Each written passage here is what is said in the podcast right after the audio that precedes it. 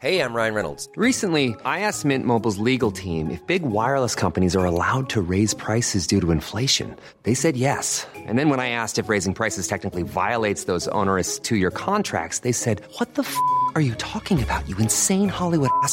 So to recap, we're cutting the price of Mint Unlimited from $30 a month to just $15 a month. Give it a try at mintmobile.com slash switch. $45 up front for three months plus taxes and fees. Promo rate for new customers for limited time. Unlimited more than 40 gigabytes per month. Slows. Full terms at mintmobile.com. Estas son las breves del coronavirus. La información más relevante sobre el COVID-19 por el Heraldo de México. El director general de epidemiología, José Luis Salomía, reportó que en México hay una reducción del 4% en el registro de casos estimados de coronavirus, una caída del 14% en el número de pacientes recuperados y 44% menos muertes. El reporte completo de la Secretaría de Salud Federal reveló que en México ya suman 543.806 contagios del nuevo COVID-19 y 59.106 decesos.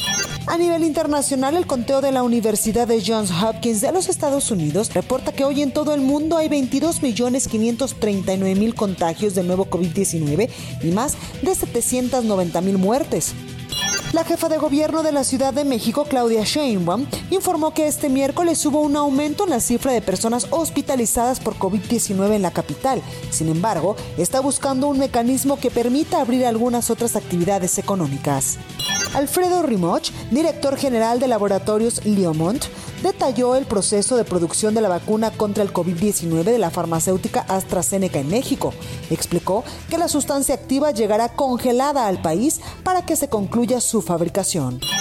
El canciller mexicano Marcelo Ebrard informó que el gobierno de Rusia aceptó aplicar en México la fase 3 de los ensayos clínicos de su vacuna contra el coronavirus, con por lo menos 2.000 dosis.